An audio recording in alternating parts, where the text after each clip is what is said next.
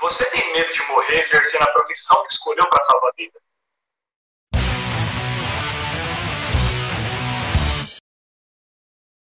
Quero, quero muito agradecer demais a Mari por ter aceito, o meu convite. Eu, eu, eu imaginei fazer essa, esse aspas invisíveis especial é, enfermagem para a gente falar sobre a valorização da área de enfermagem. A primeira pessoa que veio na minha cabeça foi a Mari, porque tem uma conduta de profissional exemplar, né? Uma, um ser humano incrível, além de uma profissional muito dedicada, que ama muito o que faz, que tem propriedade para falar.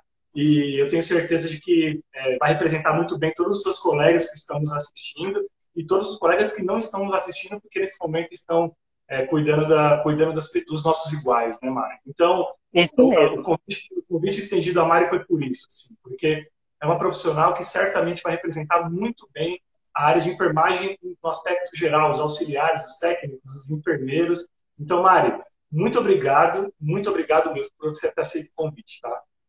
Eu agradeço, Fernando. Eu acredito que esse convite veio numa, num momento muito bacana, né, para dar essa nossa escuta, né, essa voz. E o seu programa, e você tem essa intenção. Isso, eu fico muito lisonjeada em poder participar e principalmente em poder contribuir, dar voz a toda a enfermagem, que eu tenho certeza que eu, eu, eu me represento e os meus colegas também, os meus alunos, né, os estudantes, que to, todos nós precisamos aí dar o digno valor né, para a nossa profissão. E eu agradeço a você e ao programa Aspas Invisíveis, né, por poder proporcionar esse momento para a gente. Muito obrigada, viu? Imagina, a honra é toda minha em ter você nesse hall de entrevistados. Eu já tinha comentado com a Mari, mas acho que não falei para o pessoal o seguinte: esse programa eu vou depois disponibilizar ele no YouTube, lá no canal do Aspas Invisíveis. E eu acho que amanhã, no máximo, ele já estará também o áudio dele nas plataformas de podcast aí, Spotify, o Deezer, SoundCloud, Google Podcasts, Apple Podcasts, iTunes, enfim. Que é para depois, quem quiser é, absorver esse conteúdo, ele fica disponível para todos nós, né? Então, como eu falei, Mande as perguntas aí nos comentários, a gente vai ler. Mande os beijos para a Mari, os abraços. É, ela merece aí todas as reverências pela profissional que ela é. E também coloquem as dúvidas, as sugestões, os comentários de vocês, que são profissionais da área. Eu vejo que tem muitos profissionais aqui, ó. A Ana Carolina, Ana, beijo para você também. Ana, beijo, Ana. Obrigada por prestigiar. Área, né, e, e Mari, antes, para começar, eu queria, como, como eu falei para você, a intenção dessa live não é simplesmente a gente falar da questão técnica do, da enfermagem. Né? Isso é uma, uma coisa, uma, uma, situação até conhecida por muita gente, principalmente que é da área. Eu queria entender um pouco o ser humano enfermeiro. Né? Eu queria dar voz para o ser humano é, que trabalha na área, que está na linha de frente todos os dias. Porque linha de frente de enfermagem, pessoal, não é só em Covid-19, não. Né? A enfermagem está na linha de frente há séculos, né, Mari? Eu queria Isso. que você falasse para a gente um pouco é, como, como, é sua, como foi um pouco a sua trajetória na área da saúde, como que a enfermagem entrou na sua vida. Bom, pessoal, eu acho que o meio comum para todos, né, é porque ou a gente tem é, algum familiar, né, do qual a gente se inspira, ou nós vemos exemplos ou ainda gostamos muito da área, né, quando nós buscamos um, um, uma vida profissional. Bom, a minha inspiração começa com a minha mãe, né, que desde sempre é, trabalhou no hospital e trabalhou como atendente de enfermagem, inclusive. Então, eu nasci na instituição que eu também cresci. Né? Então, eu sou muito grata e honrada ao Santa Marcelina, né, porque não deu só as condições para que a minha mãe pudesse prover o sustento da família, mas além né, do, do sustento, me apresentou uma profissão no qual também me apresentou uma formação. Né? Então, eu tinha a inspiração de ver né, as enfermeiras, os técnicos, auxiliares de enfermagem e a minha mãe cuidando e falando com tanto carinho dos pacientes. E isso me inspirou. Eu desde menina, eu sempre gostei muito de me comunicar, de trocar ideias, né? Sempre fui uma, uma menina que gostava de interagir.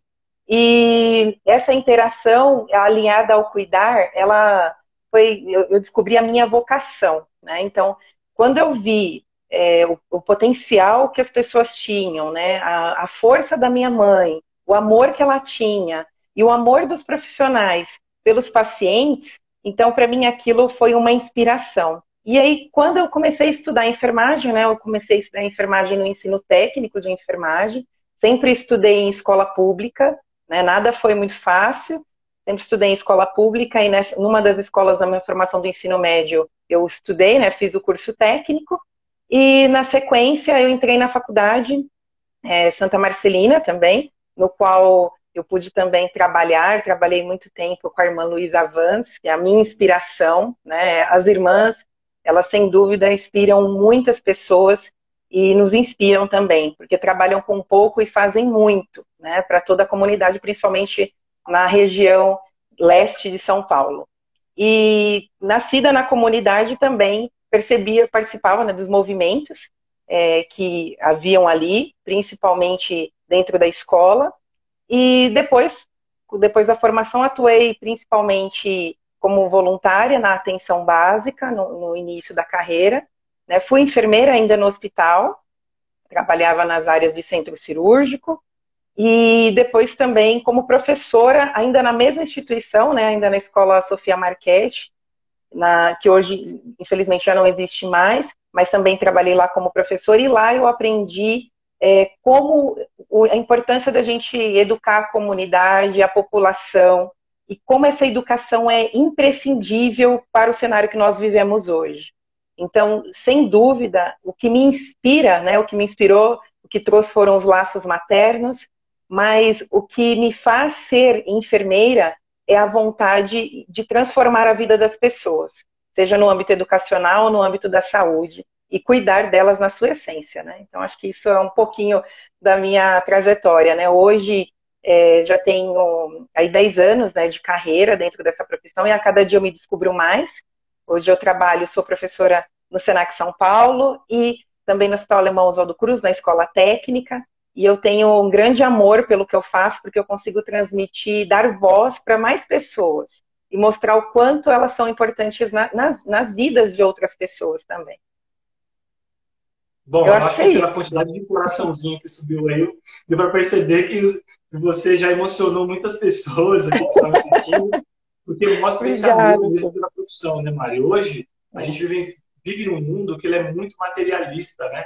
Então, até a busca por uma profissão, ela está muito mais atrelada ao ganho financeiro do que, simples, do que é, o fazer pelo próximo, do que o amor Isso. pelo que faz. E eu acho que a profissão da área de saúde, e aí a gente pode colocar no contexto geral, né, é uma profissão que é uma profissão altruísta. Né? É uma profissão isso que você está muito mais pensando no próximo do que em você, né, Mari? Isso mesmo, isso mesmo.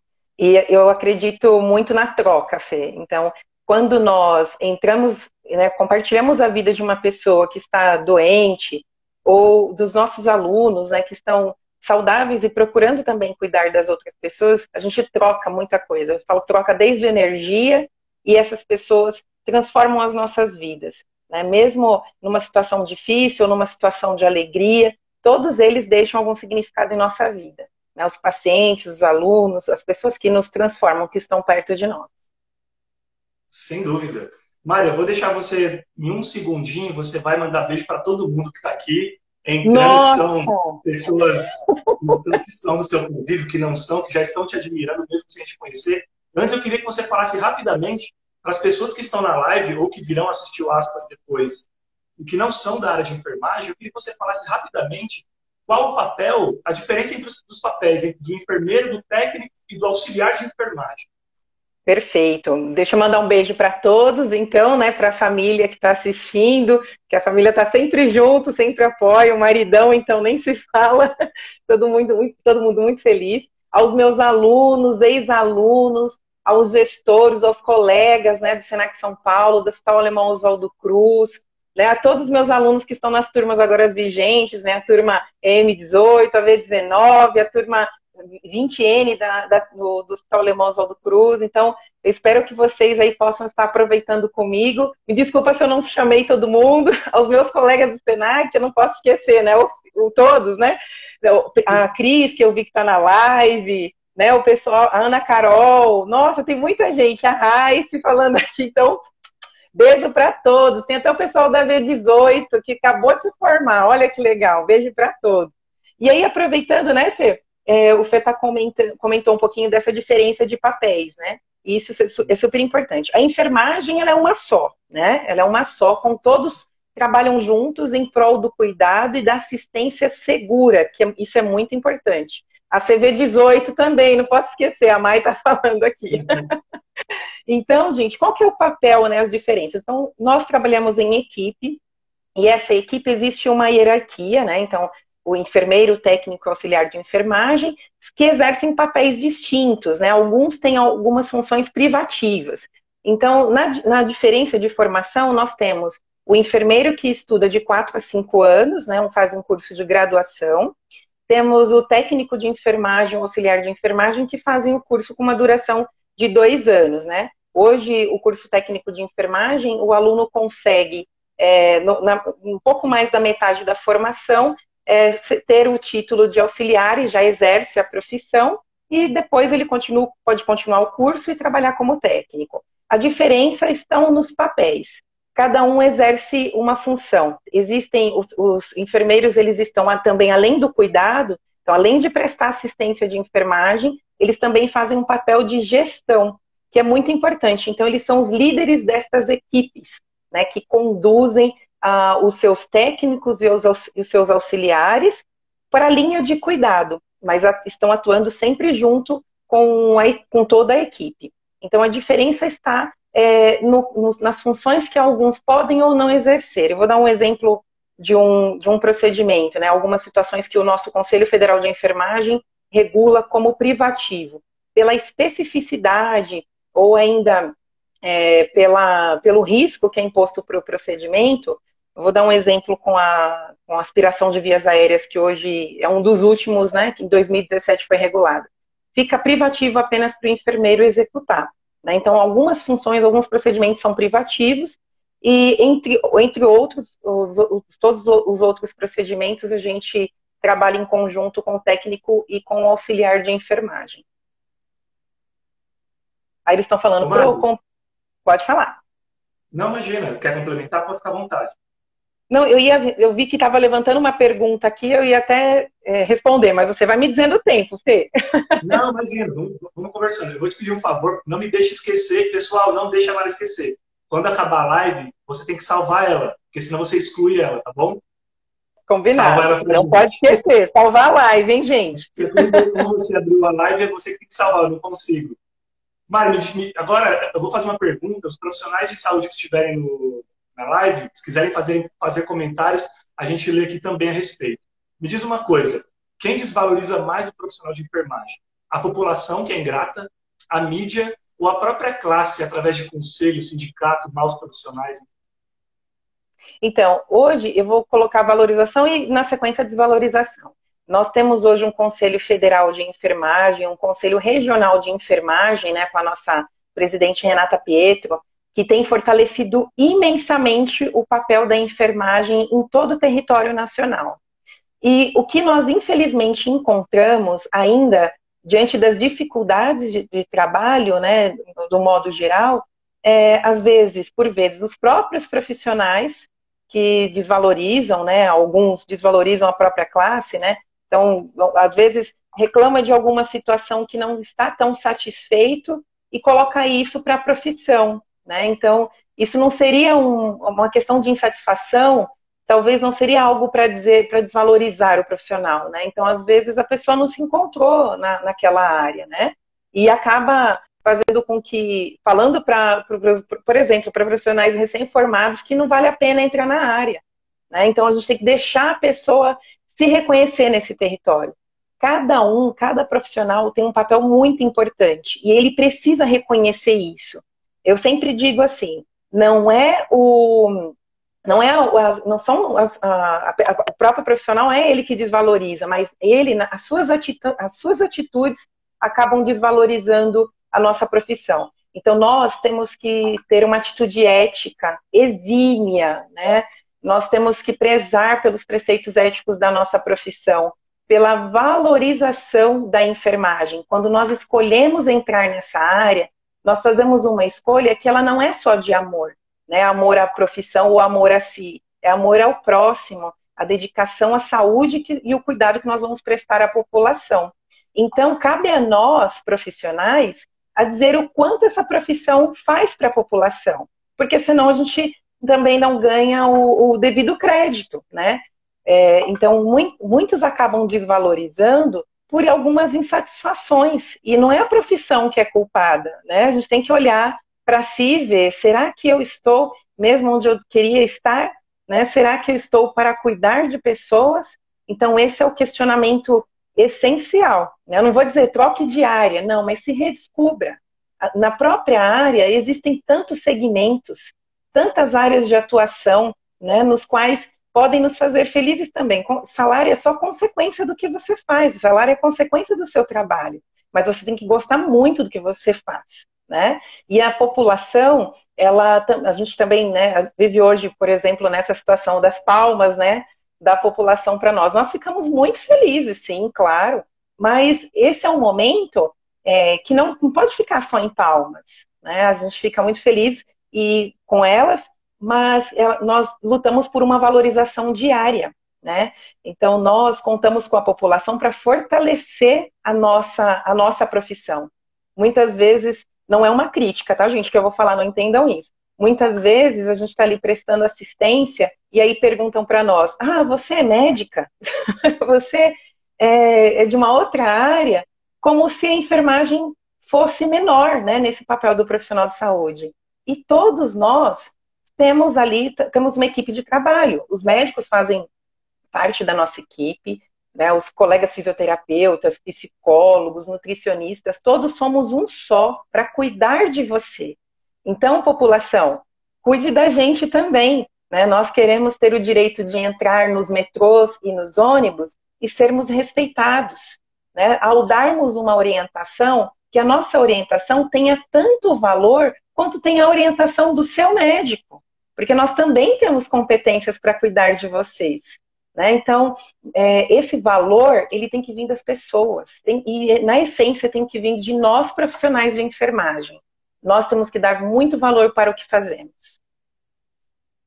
Eu acho que é isso, Fê. Eu não sei se... Gente, a Mari, a Mari deu uma aula agora, uma aula de graça aí para todo mundo em relação à valorização e valorização. Mari, eu vou ler alguns comentários que subiram enquanto você falava. Tem um comentário tá da Ana aqui, da Ana Carolina, é, nossa, nossa companheira de trabalho. Ela falou o seguinte: os profissionais são valorizados pelos impactos e resultados entregues. Entregamos cuidados embasados em ciência. Quanto a enfermagem, é, quanto a enfermagem está prontos, é, deixa eu ver aqui. É, nossa, todos aqui o Marcos Soares, todos todos desvalorizam de certo modo, mas acredito que a população, sem sombra de dúvidas, talvez até por não saber nossa real atuação na sociedade e a atuação dos hospitais. Então, o, que o Marcos está querendo dizer é que, de repente, se há uma desvalorização, ela deve ser por, mais por parte da sociedade por desconhecer o trabalho. É, a, Glau, a Glaucilene falando das palmas, né? Como que. Glau, daqui a pouco a gente vai entrar no, no Covid, a gente vai ter um. Daqui a pouco a gente vai falar só de Covid, vamos falar da questão das palmas também. Obrigado pelo comentário. Bom, chovendo comentários aqui para você, Marcos. E você quer fazer alguma colocação de, de algum colega que, que, comentou? Sim, sim, aproveitando, né, o Marcos, a Ana Carol, é, o Marcos citou muito bem, né, a, a população, muitas vezes, ela desconhece a, no, a, nossa, a nossa função, né, o nosso trabalho. Então, aí a dica para todos, né? Acho que não, não é só para o Marcos, mas é para todos. Nós, profissionais, precisamos nos colocar mais. Né? Então, o profissional enfermeiro, técnico e, e, auxiliar de enfermagem, toda a enfermagem, precisa estar em evidência. Né? Então, em que, em que tipo de evidência? Né? começar a mostrar o seu trabalho, o que desempenha, as suas funções, e isso principalmente para a população. Mostrar para a população quem são vocês. Nós não temos que ter vergonha do nosso papel. Né? Muita, eu vi, passou um comentário falando assim, nossa, já me perguntaram isso também, né? Você estudou tanto, você não quer ser médica? Eu falei, não, eu quero ser enfermeira. Eu sou enfermeira. E que bom que eu sou enfermeira, porque eu posso transformar com o meu trabalho, com as competências técnicas e científicas que eu desenvolvo, assim como meu colega médico, como, meu, como os meus outros colegas profissionais de saúde, para cuidar. E a gente precisa deixar isso claro para a população. A, a população precisa nos reconhecer e nós precisamos nos fazer reconhecidos. Então, esse reconhecimento, ele parte de atitudes como essa, que o Fernando fez esse convite hoje, né, para estar aqui com vocês, e eu, pre, eu peço né, e prezo pela nossa profissão. Então, eu tenho orgulho e amor pelo que eu faço, mas eu necessito desenvolver competências técnicas científicas todos os dias, e vocês também. Isso é super importante. Para quem deseja estar na área, é imprescindível. Né? Então, sociedade, sociedade, população, nos valorize. Nós temos sim, tanto quanto as mesmas ou ainda mais competências quanto qualquer outro profissional de saúde. Basta nos perguntar, nós teremos prazer em falar para vocês. O Mari, antes de eu seguir para a minha próxima pergunta, o professor Emerson Marques ele fez um comentário muito pertinente, até baseado no que você está dizendo. Ele falou: falta valorização, faltam três R's: respeito, reconhecimento e remuneração. Muito bom. Perfeito. Muito bom. Eu agradeço o comentário ao colega Emerson. Conheço ele já de longa data, né, Emerson? Ele é uma das minhas inspirações. e, sem dúvida, respeito é essencial, né? Esse, o respeito, a boa remuneração, né? Se nós compararmos, por exemplo, com outros países, né? E a própria, a, nossa própria cultura é, governamental, né? Acaba não nos dando o devido valor. Né? Então, quando eu falo isso, eu falo também das políticas públicas né? e do apoio educacional, a, a, apoio financeiro e científico para a nossa profissão. Então, nós temos sim que ter, dentro das posições dos governantes, enfermeiros, né? pessoas que lutem, auxiliares, técnicos de enfermagem, pessoas que lutem pelos nossos direitos, também né, no Senado, né, também no governo, na atuação do governo federal e estadual. Senão, a, a, acabam se perdendo né, essas, essas necessidades. Esses olhares, eles precisam ser direcionados para nós, sim. E esses três R's que o nosso colega Emerson acabou de colocar são fundamentais. O respeito, então, nem se fala, né? É imprescindível. E aí o Emerson complementa aqui falando, penso também na autovalorização. Na maioria das vezes, a enfermagem aceita baixas remunerações e falta de condições de trabalho. Aqui embaixo, a Sinara Marcondes, ela fez um comentário. Sinara, a Mari vai, vai, vai comentar mais a respeito daqui a pouco quando a gente entrar no, no Covid, mas seu comentário é muito pertinente. Ela fala, não é só essa atualidade que estamos vivendo. É, não temos EPIs em hospitais e os profissionais não são valorizados. Obrigado pela, pela participação também. Mário, é, me diz uma coisa. Qual é a diferença de perfil do profissional de enfermagem de quando você se formou para os alunos que você tem ajudado a formar hoje em dia? Nossa, eu falo que é, é, uma constante, é uma mudança constante. Quando eu lembro que quando me formei no curso técnico de enfermagem, né, a necessidade havia naquele momento uma necessidade é, de empregos de intensas habilidades, né? Hoje, além da habilidade, a gente também, da habilidade, quando eu digo destreza técnica, né, que é imprescindível, hoje, além disso, a gente também precisa estar preparado para o ambiente tecnológico. Então, hoje a gente tem associação é, com mais força da tecnologia e das competências que nós precisamos né, desenvolver, como destreza, comunicação, uma série de habilidades. Mas para além, né, eu digo assim, a postura profissional é algo que precisa ser salientado toda vez, né? Nós precisamos também entender que a nossa profissão ela exige de nós uma postura profissional. Não, quando eu digo não é só aparência física, não, viu, gente? Não é isso. Mas é uma postura de busca pelo conhecimento. Então, hoje, se eu comparar 10 anos atrás, é, eu não tinha esse acesso a esse arcabouço de informações que hoje eu tenho. Então, não tinha internet, né? Estava começando a internet. Então, eu lembro que eu, te, eu, fui ter um computador na minha casa quando eu terminei a faculdade. No último ano da faculdade, eu fui ter um computador em casa. E hoje as pessoas têm muito acesso à informação. Então, nós precisamos aprender também é, selecionar essa informação de forma adequada para, não colocar é, é, situações inverídicas, né, ou falsas, mentiras, sobre a nossa profissão e sobre o conhecimento científico. Né? Então, é essencial que o profissional de enfermagem ele saiba escolher adequadamente é, a informação que usa e a qualidade dela para a sua vida profissional. Ou seja, ela interfere diretamente sobre a vida daqueles que a gente, daqueles que a gente cuida. Mari, muito rápida essa resposta. Hein? O que inspira você? Ah, o que me inspira são as pessoas, todos os dias. Essas, as pessoas me inspiram. Os meus alunos, os lugares onde eu trabalho. Então, as, as minhas inspirações vêm das pessoas, da população. Principalmente aquela população que mais precisa da gente. Certo. Antes da gente entrar no âmbito do Covid-19, que muita gente está esperando a gente falar um pouco sobre isso, ah, é quero é fazer verdade. uma última pergunta, que é uma pergunta mais chave. Assim. Todo dia você está diante de pessoas cujo sentimento de morte é iminente.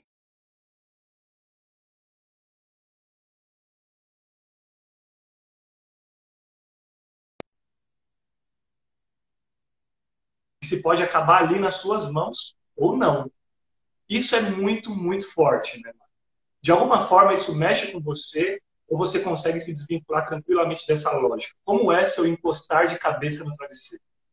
Olha, eu vou dizer, eu acho que essa essa resposta ela vem de mim e vem de muitos dos meus colegas.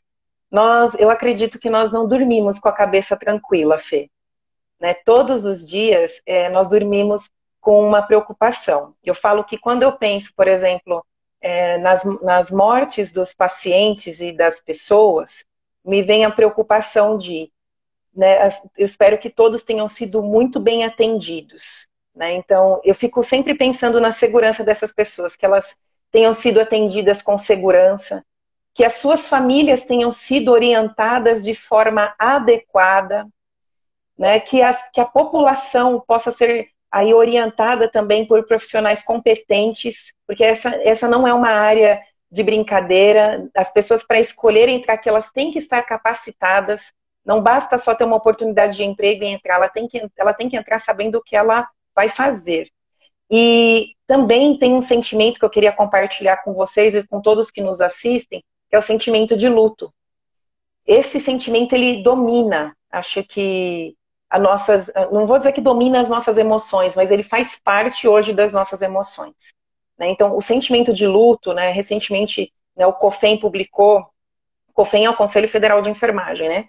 Ele publicou nominalmente as funções, os nomes e a, e onde, e a localização de alguns profissionais da saúde. Entre eles estão colegas enfermeiros, técnicos e auxiliares de enfermagem. Publicou que infelizmente devido à condição atual, por conta da infecção do Covid-19, eles vieram a falecer. E eles faleceram no ambiente de luta, gente, de luta, de perseverança. Nós da enfermagem, nós lutamos pela vida, pela essência do cuidado. E isso me causa, eu fico emocionada, né, até falar disso, e me deixa inquieta e muito é, preocupada, porque nós, eu acho que a cada dia que a gente pede um colega profissional e que a gente perde um paciente, algo para nós vem como um sentimento que ao mesmo tempo é de luta, também é de derrota. Porque nós não conseguimos vencer. Para nós vencer é dar vida, é dar condições de sobrevivência para as pessoas. E o luto, ele acaba nos dominando quando a gente encontra algumas situações como essa. Eu, eu falo isso, Fê, até, até compartilhando um sentimento que não é só meu, muitos colegas conversando comigo, trocando ideias, falam desse sentimento de luto, de perda. Mas a gente não pode perder de vista que toda luta a gente consegue travar uma trégua contra, contra ela.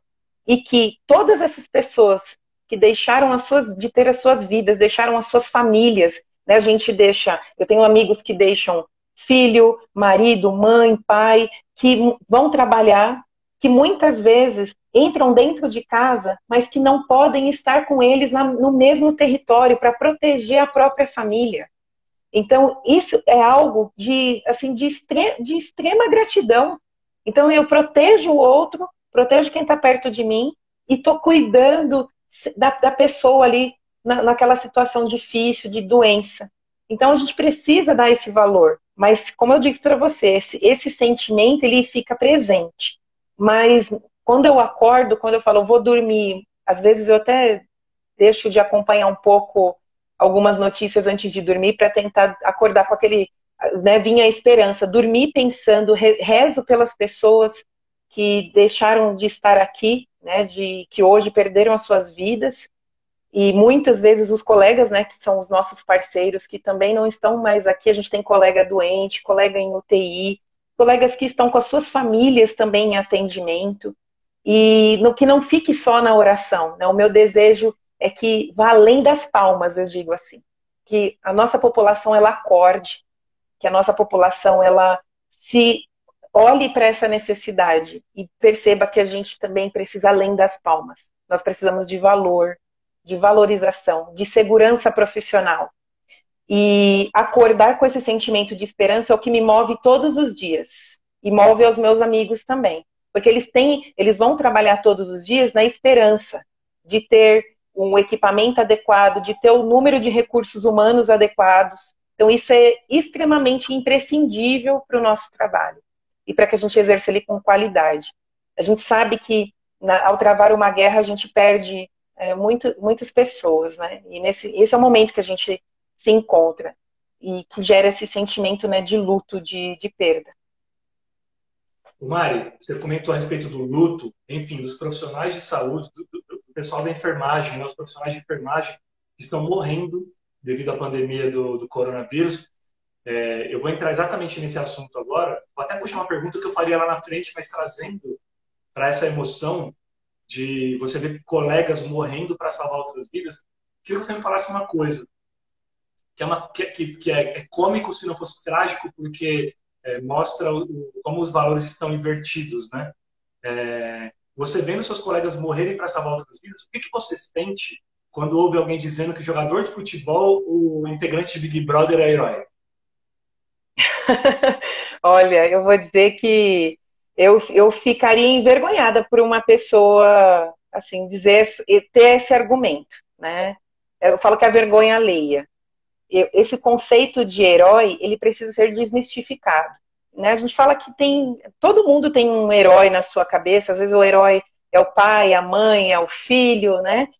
Tem, a gente tem heróis para tudo, mas quando a gente fala o termo herói, né, e coloca ele para enfermagem, e aí eu vou dizer assim, né? Porque a impressão que dá, Fê, é que agora a gente é herói agora, né? Nós somos heróis agora. Não, nós não somos heróis agora. Nós sempre fomos heróis. Sempre fomos heróis. Todos os dias nós lidamos com situações difíceis. Todos os dias, né? Não é a situação do Covid-19, ela só expôs algo é, de dificuldade que sempre existiu, né? Então a gente sempre lidou, lid, acabou lidando com é, ou falta de material, ou falta de recursos humanos, né? ou ainda é, a falta de condições adequadas de trabalho. A gente sempre lida, teve essa situação. E quando eu falo, quando a gente usa o termo né, ser herói, eu lembro da letra H, né? o H de homem, né? E, e falar desse, dessa força que tem essa palavra, remete à força que nós temos na enfermagem. Mas não, nós não somos heróis hoje, né? Ou desde o dia 31 de janeiro que pontuou que a Covid começou a aparecer aqui no território nacional. Nós sempre fomos heróis. Então, que a população nos enxergue, eu vou dizer assim, não como um, um herói, mas como uma pessoa, né, um ser humano que também começa com H, né, um ser humano que está ali para cuidar dela e que se ela nos acha e nos, nos dá o um nome de heróis, então que ela nos valorize, né, que essa população e eu, como eu falei, né, os governantes e a todos valorizem a, o nosso ser profissional. Então, herói, como você colocou, né, essa dar esse termo herói nessa condição atual, por exemplo, hoje, é bem, é bem complicado, né? Então é um termo que a gente precisa observar. Acho que nesse, nesse momento, quando fala que é um jogador, acho que o herói foi naquele momento. Mas valorizar os heróis que sempre existiram, que sempre fizeram parte da vida das pessoas, tem que ser uma valorização diária.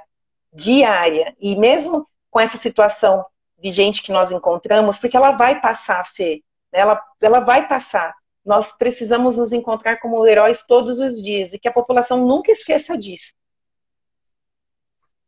Mari, antes da gente continuar falando do Covid, pessoal, se vocês quiserem fazer, fazer perguntas sobre o Covid, fazer alguma, algum comentário, pode colocar aí. Vou ler alguns comentários que entraram aqui, Maia, para você. Tá bom, Fê. Isabelle Estrela. Pessoa profissional e professora maravilhosa. Sorte de quem a tem em sua vida. Ah, obrigada. Ariane.pereira.3. Temos profissionais capacitados. Temos é, que receber uma visão e apoio da sociedade de forma equivalente. Tânia Silva, 991. Valorizar, acreditar no potencial que você tem com dedicação, amor respeito. Ninguém conhece você melhor do que o seu paciente. É, e aí, underline Line, minha professora, meu orgulho. Minha amiga. Obrigada, gente. Bom, enfim, vários comentários aqui. A Sara Fernandes, sempre fomos heróis. Inclusive, eu até, eu até destaquei aqui nos comentários a sua frase, sempre fomos heróis. E aí a, a Sara até coloca aqui também, né? Sempre fomos heróis e infelizmente reconhecido por poucos. Eu acho que chegou a hora de, de subir a hashtag sempre fomos heróis, né? Espregar exatamente, exatamente isso na cara da sociedade de que, olha, gente, o enfermeiro não nasceu em fevereiro, não, né? A enfermagem, técnico, auxiliar, enfim, a profissão existe há anos. Sempre fomos heróis. Hashtag sempre fomos heróis. Né? Sempre fomos heróis, exatamente, Fê. É o que eu acredito, é bem isso mesmo. Né? Essa coisa de ah, surgir um herói em janeiro, não. É isso aí. A Ana Carolina colocou aqui pra gente. A enfermagem sempre esteve à frente dos seus maiores enfrentamentos nacionais de saúde pública. Muito bem colocado. Sem enfermagem, não há vida. Perfeito, Ana. É. Perfeito. Enferma... Ó, olha aqui a Pri. Enfermagem é herói desde 1820. Então, utilidade pública, hein? É... Muito bom. 1820 é o, digamos assim, que seria o nascimento oficial da enfermagem, é isso, Mário? Exatamente. Nós temos uma percursora aí internacional, de âmbito internacional, que é a nossa enfermeira Florence Nightingale, e eu falo com o coração assim cheio dela, né? Porque ela me transforma e me renova todos os dias e também faz isso por todos os profissionais. Ela trabalhou, Fernando, numa condição de guerra. Eu não vou dizer que nós estamos numa condição parecida, né? Mas ela trabalhou numa condição no, no que, ela, que ela não tinha, ela tinha muito pouco, né? O que ela tinha era muito pouco, fica até feio, né? Ela tinha pouco para prestar assistência, mas o que ela tinha muito era competência. Então ela, Florence, ela tinha uma competência que era sobrenatural para aquela, aquela época. Então, naquela época, ela é uma mulher visionária, né? Então, ela sempre enxergou além da condição dela, que é o que nós devemos fazer também, usá-la como exemplo. Parece que é tão distante, né? Quando a gente fala 1820, né? Parece tão distante, mas é muito próximo de nós. Ela, o tempo todo, sempre valorizou a nossa profissão e sempre né, é, colocou, diante de qualquer dificuldade, ela sempre exigiu o maior rigor de competência, de higiene, né, de cuidado, de gestão.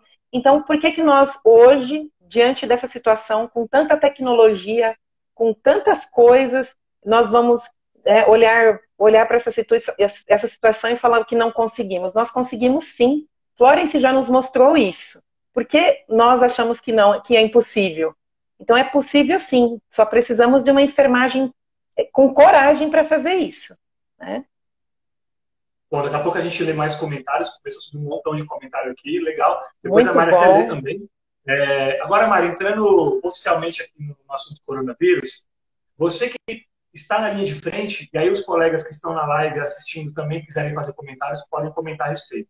Mari, qual é? Porque, assim, muita gente ainda levando na brincadeira o Covid-19, muita gente a gente sai nas ruas, eu fico, eu fico trancado.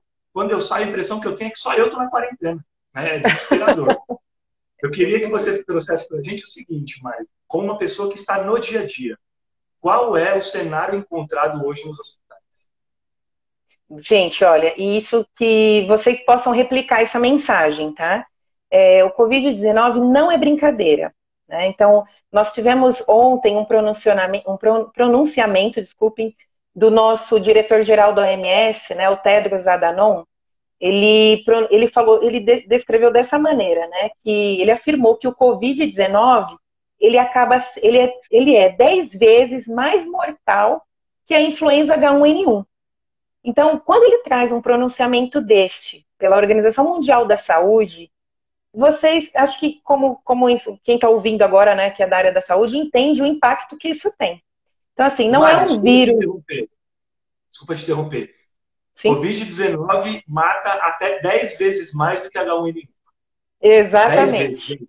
10 vezes. 10 vezes. É isso mesmo. É isso mesmo. Hoje, para trazer uma linha histórica, né, nós temos aí a última pandemia, né, colocando a, a, gripe, né, que nós tivemos, a gripe espanhola em 1918, né, tinha conseguido aí matar cerca de 50 mil, 50 milhões de 50 milhões de pessoas. Hoje nós estamos passando aí 2 milhões, 2 milhões de pessoas infectadas e o número mundial de mortes já ultrapassou 100 mil.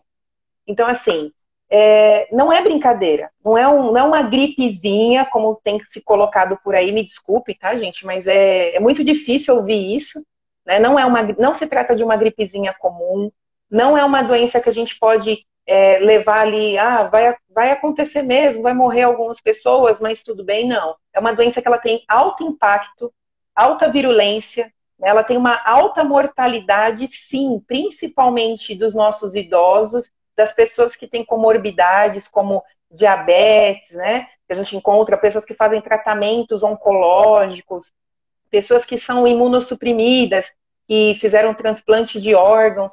Essas pessoas são, são o público ainda mais vulnerável. E existem as pessoas saudáveis, né? jovens saudáveis, que acabam sendo infectados, manifestam a forma mais grave da doença e não dá para saber. Não tem como dizer que ela escolhe, olha, você vai ser o mais leve, você vai ser o moderado e você vai ser o mais grave. Acho que o Fê está querendo falar. Pode falar, Fê. Não, Mari, eu ia, eu ia é, pedir para você trazer para a gente, não sei se, é possível, os nossos colegas que estão assistindo também, que são da área de saúde, se você consegue trazer para o público como que está a situação dos hospitais nesse aspecto de superlotação, de se isso ah, já está sendo algo desesperador, de que, gente, pelo amor de Deus, não peguem esse vírus, porque senão vai morrer, né? É. Vai, tá e assim, nível. E, e usando os serviços de saúde, eu não vou citar nenhum, nenhum serviço de saúde aqui, mas hoje o que nós temos, né? São UTIs cheias, tá? Nós já temos UTIs cheias é, por pacientes infectados por Covid, né? Então nós temos leitos lotados, ainda o sistema não está ainda na, é, na superlotação, né? Mas ele já, a gente já encontra áreas daqui de São Paulo, né? Por exemplo, se a gente pegar aqui a região é, leste, a região norte, todas as regiões né, do, da, da nossa capital, a gente já encontra leitos totalmente ocupados por Covid, principalmente os leitos é, de, que requerem terapia intensiva.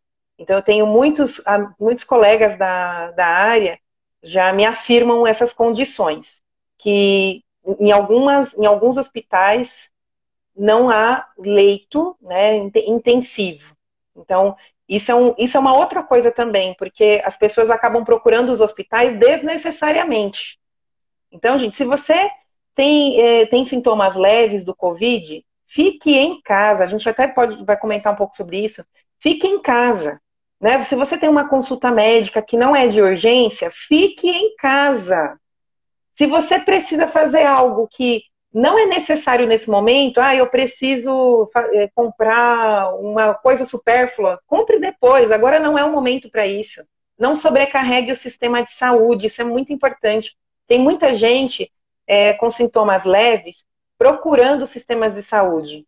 E tem pessoas que adoecem, é, adoecem às vezes nesse trâmite, né, das suas casas até os, até os serviços de saúde, justamente porque estão é, procurando um serviço que naquele momento não era necessário. Gente, esse, esse é um momento para os hospitais, clínicas, serem utilizados para as pessoas que de fato precisam. Quem não precisa, fica na sua casa. Faça um atendimento. É, hoje, os médicos, os consultórios médicos estão atendendo até por videochamada. Né? Então, deixem esses hospitais, eles não. Lembrem que não tem, não tem só situação de Covid-19. As pessoas esquecem isso, dá a impressão que só interna a pessoa com Covid. Mas tem pessoas sofrendo infarto, sofrendo acidente vascular encefálico, que é o popular, o popular derrame. Tem pessoas com outras doenças que acabam precisando dos leitos hospitalares. E se todo mundo começar a procurar, não vai ter leito para as pessoas. Então a gente já encontra isso sim, viu, Fê? Mari, é, eu acho que quando a live completa uma hora, ela cai automaticamente. Então, como você que fez, começou a live, eu vou pedir para você ficar de olho para não deixar completar uma hora. Se você vê que vai. Se você, eu acho que aparece um cronômetro aí para você quando estiver acabando, para você tá. salvar a live antes. Tá bom? Tá então, joia. Eu tá acho joia. que vai completar uma, uma hora daqui uns 10 minutinhos. Infelizmente, teria um monte de coisa para a gente falar, vamos ter que correr um pouco, porque o assunto ele é muito extenso, né? Me Não, vamos correr, com certeza. É, você, o pessoal da saúde tem tido respaldo para trabalhar no aspecto de EPI adequado, é, EPI adequado e abundante? Como que está essa questão lá do povo? É, vou trazer um dado hoje, né? O Ministério é, começou a publicar a partir de ontem um mapa mostrando o mapa dos equipamentos de proteção e o mapa de leitos de UTI na, na, na no, no, território nacional. E assim, o que, que mostra nesse mapa? Que as regiões tem, fizeram uma compra desse material. A principal região que fez a compra é a região sudeste, e as regiões né, norte, centro-oeste, nordeste ainda tem pouco material. Então, assim, o que, que a gente. Qual que é o cenário atual? Nós temos sim profissionais trabalhando com o mínimo de equipamento de proteção individual, e nós temos também o outro cenário inverso, trabalhando com todos os equipamentos, principalmente nas instituições é, de maior, as instituições privadas. É, ainda nas instituições públicas, acompanhando inclusive as últimas é, notícias, né? Nós temos ainda tem existe material, tá, gente? Não é que está faltando assim de a pessoa não ter, existe o material, mas muitas situações o que acontece é não ter ele em abundância, como o Fernando colocou. Então, tem profissional trabalhando com uma máscara um plantão inteiro, usando capa de chuva para cobrir o avental descartável que está por baixo porque tem que reutilizar esse equipamento, que não é reutilizado. Então, assim, to, na prática, todos esses equipamentos, touca, é, o gorro, né, o, a máscara, o avental descartável, todos eles são descartados imediatamente logo após o uso. E é o que a gente está encontrando hoje, que é uma dificuldade, Fê, e foi muito bom você ter tocado nesse ponto, é que é, tem o material Muitos são obrigados a reutilizar várias vezes esse material, porque não tem como fazer o descarte. Tem também profissionais pegando além do que precisa, fazendo faltar para outros. Mas o que a gente encontra principalmente é a escassez de material na rede pública. Infelizmente, em algumas instituições privadas existe uma contenção né, de, de equipamentos, com liberação aos poucos aos profissionais, mas e as adaptações, como vocês devem ter acompanhado, né? Usar saco de lixo, usar capa de chuva, isso nunca foi material de proteção.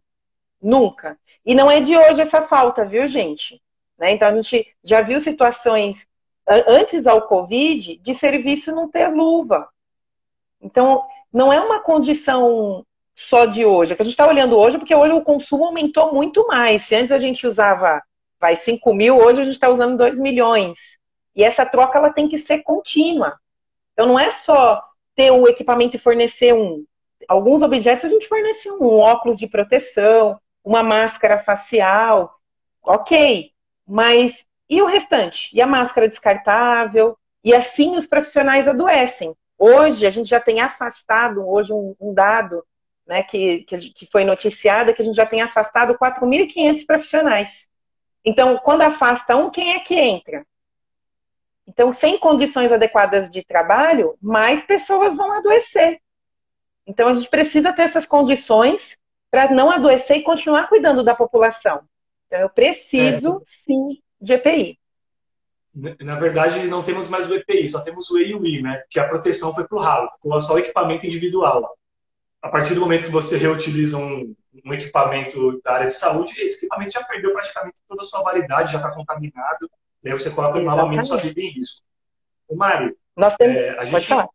fica de olho no, no horário aí pra gente, tá bom? Estou olhando aqui. É, a gente está vivenciando, a gente vivencia uma época em que cada dia mais as doenças psicológicas elas vão tomando conta da população e depressão, ansiedade, síndrome do pânico, bipolaridade, enfim.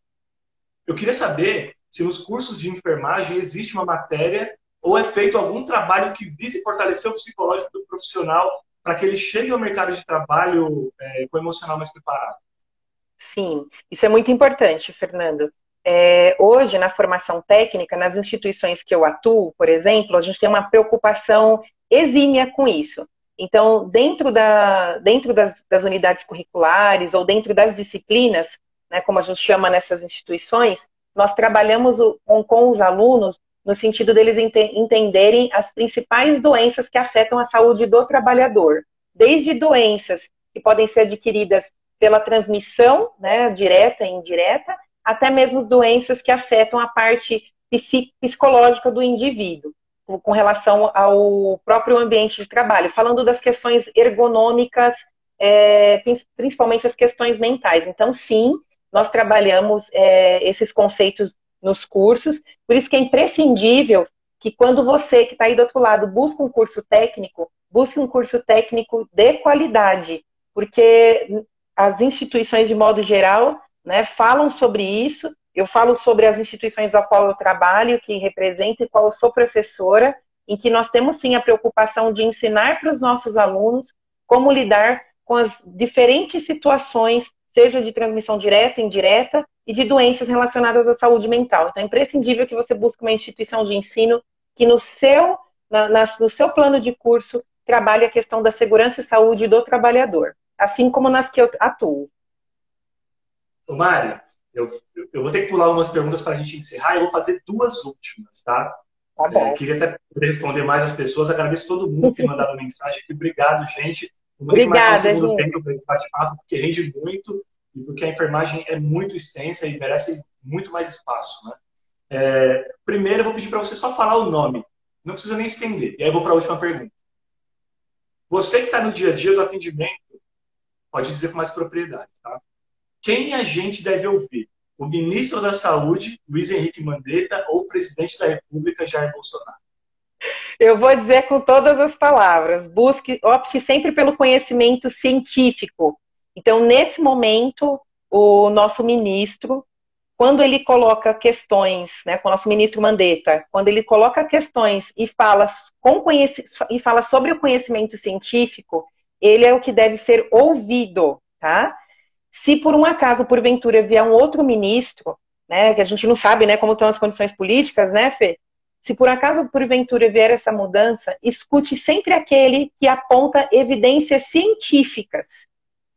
O profissional que apontar evidências científicas, que trazer recomendações da Organização Mundial da Saúde, esse sim vai ser aquele que a gente deve escutar. Sempre é, escutem pessoas que apontam, profissionais que apontam as evidências da Organização Mundial da Saúde e conhecimentos científicos, como atualmente tem feito o ministro Mandetta. Então, Mari, para a gente encerrar antes que o, que o Instagram nos derrube, quero agradecer a todo mundo que veio. Pessoal, muito obrigado. Vocês foram sensacionais nas perguntas, na interação. É, não precisa nem. Enfim, a Mari dispensa apresentações. Mari, para a gente finalizar, você tem medo de morrer exercendo a profissão que escolheu para salvar a vida? Olha, eu vou falar que eu não, eu não tenho medo da morte, mas eu espero que a minha vida, enquanto eu estive em vida, eu possa ter feito tudo o máximo possível para cuidar daqueles que tanto precisam e para ajudar e orientar as pessoas, os alunos, os profissionais e, e aos pacientes, a todos.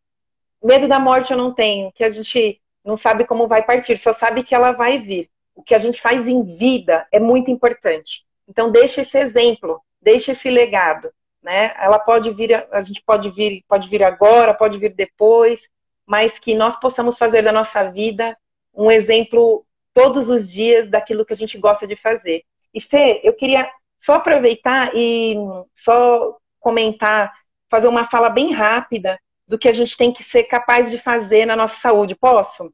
É até uma claro. fala do Tedros Adhanom. O Tedros Adhanom é o diretor geral da OMS, né? Eu admiro muito, ele tem um papel muito importante e ele fala uma coisa que é imprescindível. A gente só pode relaxar as medidas de isolamento, que é, não é o momento que nós estamos, quando, reflitam sobre isso, o sistema de saúde ser capaz de testar, isolar, tratar todos os doentes e rastrear os seus contatos. Enquanto o nosso sistema de saúde, seja público ou privado, não for capaz de fazer Tudo isso, nós não devemos relaxar as nossas medidas de isolamento social.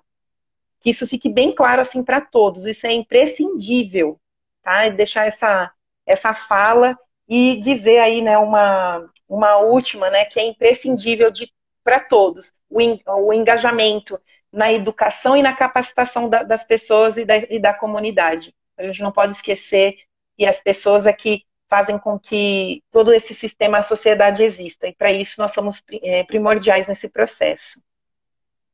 Mari, acho que era isso. Beijo para você, tá bom? Um beijo para o maridão aí que está assistindo também, para a família. Obrigada, todos obrigada. Alunos, né?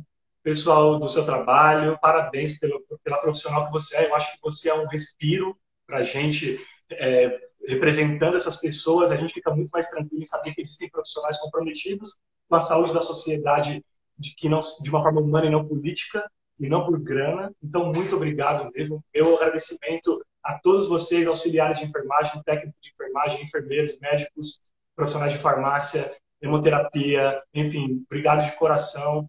É, e estamos sempre juntos. Né? Quero convidar todos vocês aí que não conheciam o meu trabalho a seguir a página, a partir de amanhã no YouTube e nas plataformas de podcasts. Esse, essa live estará disponível no Aspas Invisíveis. Assistam as outras, os, outros, os outros programas do Aspas Invisíveis com temas bem legais, entrevistados com experiências muito bacanas que compartilharam conosco. E é isso. Obrigado, Mari, de novo. Deus abençoe. Eu que agradeço. Eu agradeço por você expor a, a minha voz e a voz dos meus colegas, enfermeiros, técnicos e auxiliares de enfermagem. Estamos aí para cuidar de vocês, população. Então, nos valorize, nos valorize, por favor. Estamos juntos, Obrigada. vocês não estão sozinhos. Hashtag sempre fomos heróis. Sempre fomos heróis, isso mesmo. Beijo, Mário. Você salva a live pra gente, tá bom? Combinado, Fê. Obrigada, viu? Obrigada Tchau, a todos, gente. pessoal. Um beijo grande. Boa noite a vocês. Muito obrigada por estarem participando conosco. Boa semana.